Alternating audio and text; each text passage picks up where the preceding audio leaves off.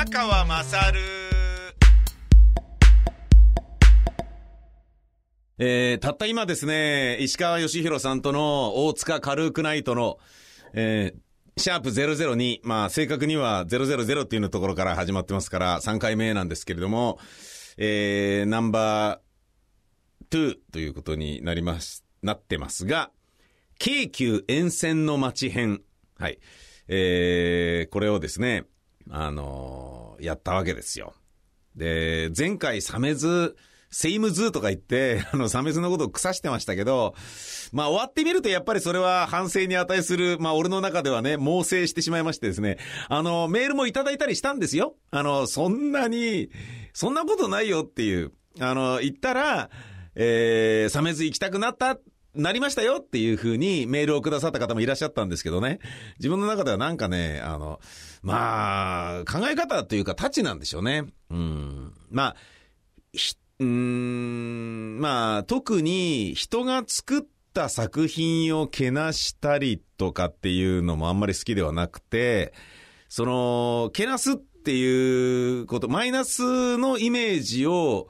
えー、その人に伝える、ね、そう、マイナスのイメージで受け止めてることを人に伝えるとか、広める、ルフするっていうのは、あの、自分の中ではなんでそんなことすんのと、えー、だったら取り上げなくていいじゃんっていう考え方があるんですよね。まあ表現そのものが全て人を元気にさせるものであるべきだという考え方が多分自分の中にあるんだと思うんですけれど、だから評論家っていう立場の人が嫌いで自分が認める評論家は巨乳評論家の工藤ちゃんだけみたいなところがあったりするんですけれども、あのー、それは先日、えっ、ー、と、ロバート・キャンベル先生にお会いしたときに、えー、彼のトークを録音しながら思ったのは、あの、ロバート・キャンベル先生が、えー、けなす部分がないよね、日本のメディアはっていうことを言ってて、えっ、ー、と、映画や本とか雑誌や新聞で取り上げるときに、古典古典にけなすようなのが全然ないじゃないですか、つって。けなすから面白いのに、つって。ねえ、あの、欧米諸国そういうのがいっぱいあるところたくさんあるでしょって、日本は全然けなさないよねっていう。なるほどっていう、そういう見方もあったんですよね。あのー、俺の中ではそういう考え方はなかったですね。邪魔してるだけだから、あのー、宣伝してあげないということはあっていいと思うんだけど、取り上げるんだったら、前向きなものを取り上げ。で、取り上げられないってことはダメなんだなっていうようなリテラシーでもって、我々、えー、ファンは、その演劇だったら演劇ファンは、えー、判断するっていうようなことがいいのかなっって思ってたんですけれどね。そうじゃないっていうこともまあ分かったは分かったんですけど、まあ自分の中ではそのサメズを腐しまくったということがどうも釈然とせず、えー、それでね、あの、お金払っていただいて、トークライブやった。まあ、そんな腐してはいないですよ。あのー、面白おかしく。いや、今日もね、やってみて分かったんですけど、石川さんが、あのー、自分が住んでる京急沿線の街を、やっぱね、えっ、ー、と、へりくだるのと、面白おかしく喋ることによって、馬鹿にする部分があるんだよね。で、そこに乗っかって輪をかけて、あの、重ねてしまうと、俺住んでないのに何みたいな、そのか、あ、これだと思って、この感覚だと思って。だから、蒔絵のようにね、巻かれてるコマセにパクッと食いつく、あの、回遊魚のアジのようになっていてはいけないなっていう、別に餌と、餌のつもりでコマセを巻いてるわけじゃないんだよ、石川さんはっていう、そういうことに気づいたりしたわけなんですけれどもね。まあ今日はその反省を活かし、思いっきり、えー、肯定的に取り上げることができて、なおかつ途方話も交えつつ、えー、自分の中では旧大点は行ったっていう風に捉えてて、よかったって思ってるんですけどね。まあ、大雨の中、たくさんのお客さん来てくださって本当にありがとうございましたっていう、そういう気持ちでいっぱいです。えー、ぜひともですね、またこれからの大塚軽くないともよろしくお願いします。そんな風に思います。ここで一曲、山田俊明で My Favorite Sings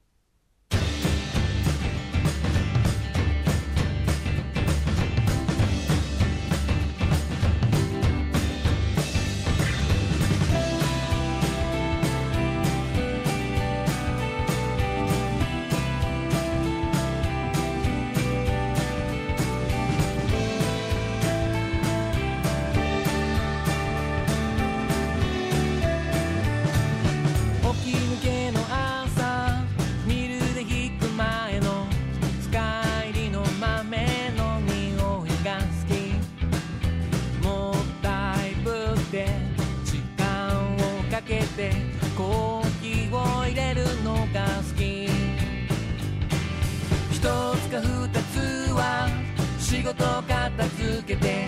中日を折り返すのが好き昼過ぎのニュースとドラマを眺めて午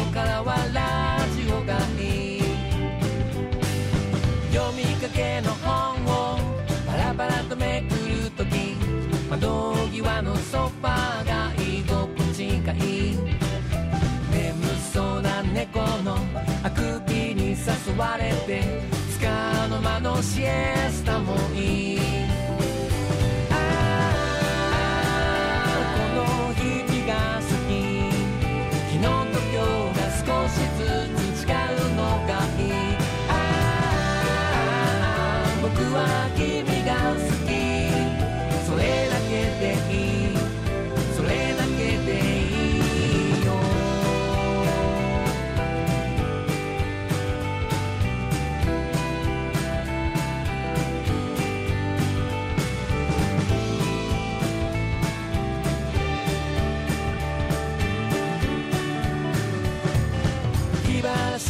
ょっと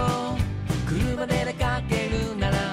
横横で海まで走るのが好き。大きな音で音楽は流れて日が暮れる刹那もいい。週末の夜をダラダラと過ごすならジョン・キューサクとかゾンビの映画なんかいい。ありったけ寄せて。結末はどうだった？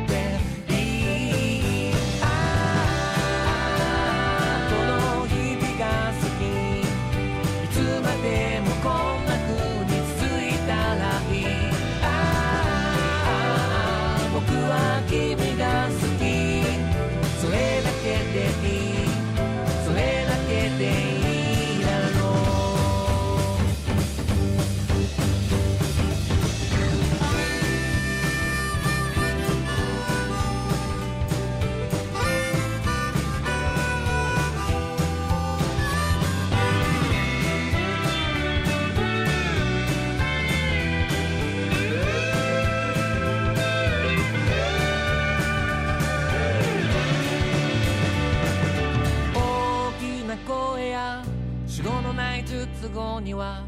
なるだけ耳を貸さない方がいい。美しい言葉とささやかな願いを束ねていけたならいい。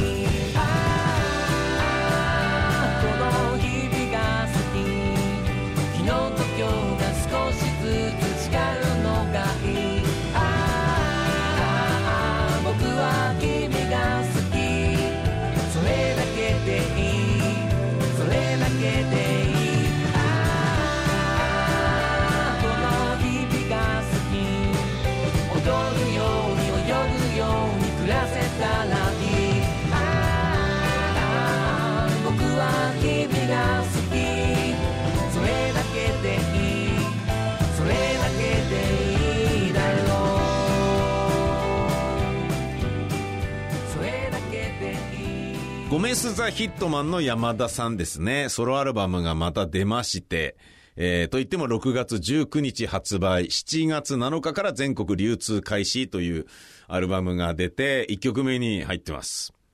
ザ・ラブドワンというタイトルなんですけれど、長く寄り添っていた愛病が死んじゃって、えー、本当に辛かったらしくって、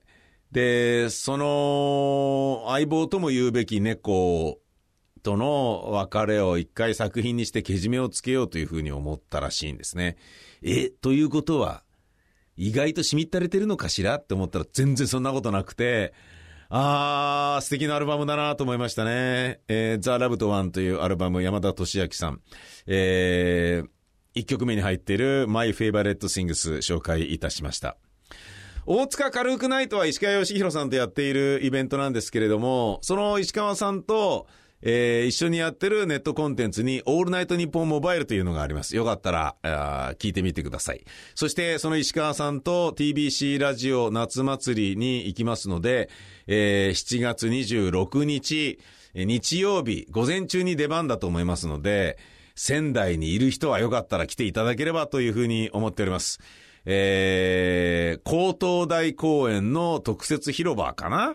うん、あるんですけどね。えー、私、宮川の、松ぼっくり王国という番組の公開収録、パカパカ行進曲の裏話をチロッとしたり、スタッフに選んでもらった、あ仙台のバカエピソードベスト3の発表、そして石川さんを招きしゲストトーク、石川さんの歌、えー、そういう1時間になる予定でございます。なんと我々の後は元日本放送社長の亀ちゃんが、亀淵さんが登場ということで、なんだかすげえことになってるなというふうには思いますが、えー、まあね、あの、みんながラジオ盛り上げようっていうのはすごいいいと思います。あのー、TBS のね、編成部長の方も、TBC はね、あの、一生懸命やって、一生懸命やってるって別にそんな上から目線で言ってたわけじゃないですけど、あのー、前向きなので、ぜひぜひっていう、あの、パカパカ行進曲っていうね、TBS のコンテンツを、あの、名前出したり、素材出したりというのも全然 OK だよっていう風に言ってたのも、あの、TBC のね、ご担当の方をはじめ、ラジオ部にいる人たちがみんな、えー、ラジオ大好きで盛り上げようとしていることを多分、あの、ビンビンに伝わってるっていうそういうことなんでしょうね。俺も伝わりますしね。で、そういうところはやっぱ仕事してて楽しい。えー、ぶっちゃけ、離れてますけどね。うん。で、放送聞くのも楽しいし、あのー、放送局行くのも楽しいですね。えー、よかったら来ていただきたい。そんな風に思っているのが7月26日の TBC 夏祭り。えー、ゲストは石川義弘さんです。そしてその石川さんとの大塚軽くないと次回は8月